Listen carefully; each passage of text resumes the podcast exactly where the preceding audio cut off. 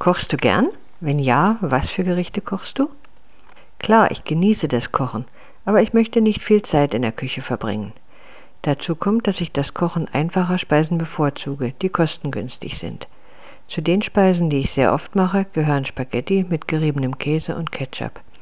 Es dauert nur zehn Minuten, es ist billig und ich muss nicht in der Küche sein während des Kochens. Das nächste Essen, das ich mag, sind gebackene Bohnen aus der Pfanne mit Toast. In diesem Fall muss ich in der Küche sein, um das zu rühren, aber es dauert nur zehn Minuten, also macht es mir nichts aus. Ich koche auch gern Eierbrot aus der Pfanne mit Ketchup. In Zukunft möchte ich lernen, einige Gerichte mit Soße zuzubereiten, wie zum Beispiel Gulasch mit Knödeln.